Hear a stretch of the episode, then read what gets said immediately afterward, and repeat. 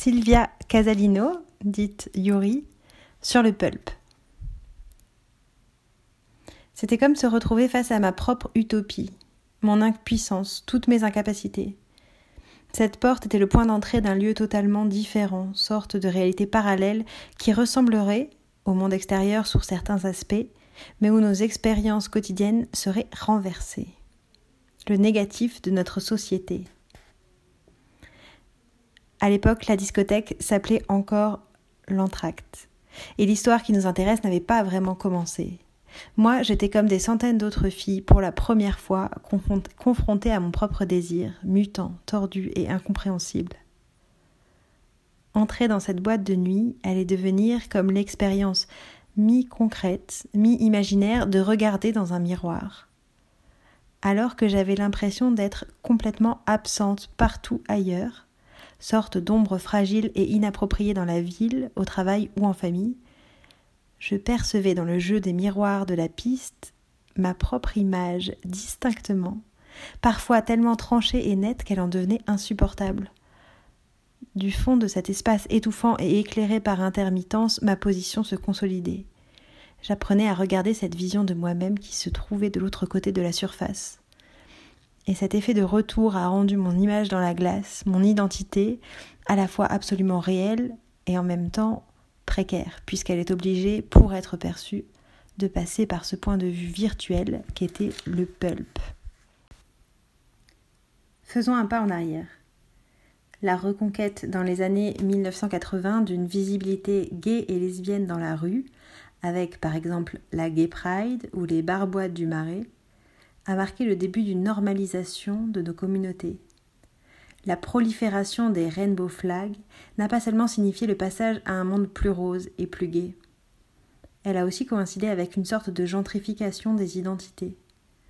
D'une certaine manière, la commercialisation de l'homosexualité dans les années 1980 a représenté une façon de désarmer le potentiel révolutionnaire, anti-bourgeois, anticapitaliste et antiraciste, d'un désir hors norme.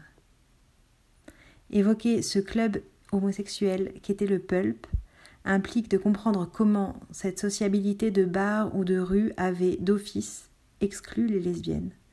En moins de vingt ans, le système avait réussi à nous faire oublier le choc des mouvements de libération.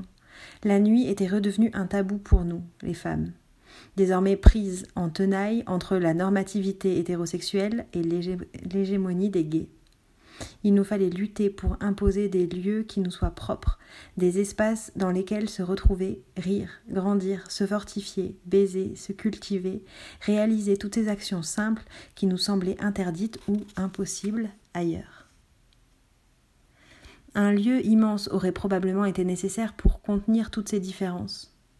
À la place, nous n'avions qu'un sous-sol miteux, un vieux dancing au décor kitsch et décadent, et pour des raisons qu'on tentera d'expliquer plus tard, cet espace ridicule nous a largement suffi. Le spectacle fastueux et décadent de l'intérieur du pulp était à la fois une défaite et une, insurrection. Une défaite parce que les décors, les corps, y étaient poisseux, humides, de mauvaise humeur et défoncés. Une insurrection parce qu'il offrait, pour la première fois, l'image d'une sexualité et une iconographie qui s'opposait à la désexualisation et à l'invisibilisation des lesbiennes dans la société. La question classique Vous faites comment pour baiser? n'avait plus aucun sens face à la musique, au rythme, à la transpiration, à l'alcool et à la déchéance d'une nuit passée là-bas. Une grande force se dégageait de ce lieu, dont l'effet nous suivait partout, dont l'effet nous suivait après, ailleurs, longtemps. Souvent le matin, quand on quittait la boîte, on s'apercevait que le pulp avait abrité l'espace de quelques heures nos corps étranges, difformes, mal à l'aise. On avait l'impression d'avoir trouvé refuge dans ses entrailles, entre un pli de velours et un spot ultraviolet, pour en être mieux rejeté au pire moment. À la lumière implacable de l'aube, notre monstruosité était blessante. Le matin, en partant travailler, se dessinait l'image cruelle du miroir, fatiguée, malheureuse. Difficile de se montrer, de se promener dans ce corps que le monde extérieur n'aimait pas, ne comprenait point. La nuit venue, Sur la piste de danse, nos corps chaloupes redevenaient un seul corps. Un corps lesbien, des corps qui comptent. Loin des sound systems nocturnes, les engrenages de nos vieux Walkman au casque encore recouverts de rondelles de mousse, la musique jaillissait constamment. Nos idoles étaient les filles du punk, dont les voix aiguës lacéraient les oreilles. Les Riot Girls criaient leur rage depuis les caravanes perdues dans la banlieue industrielle de Portland.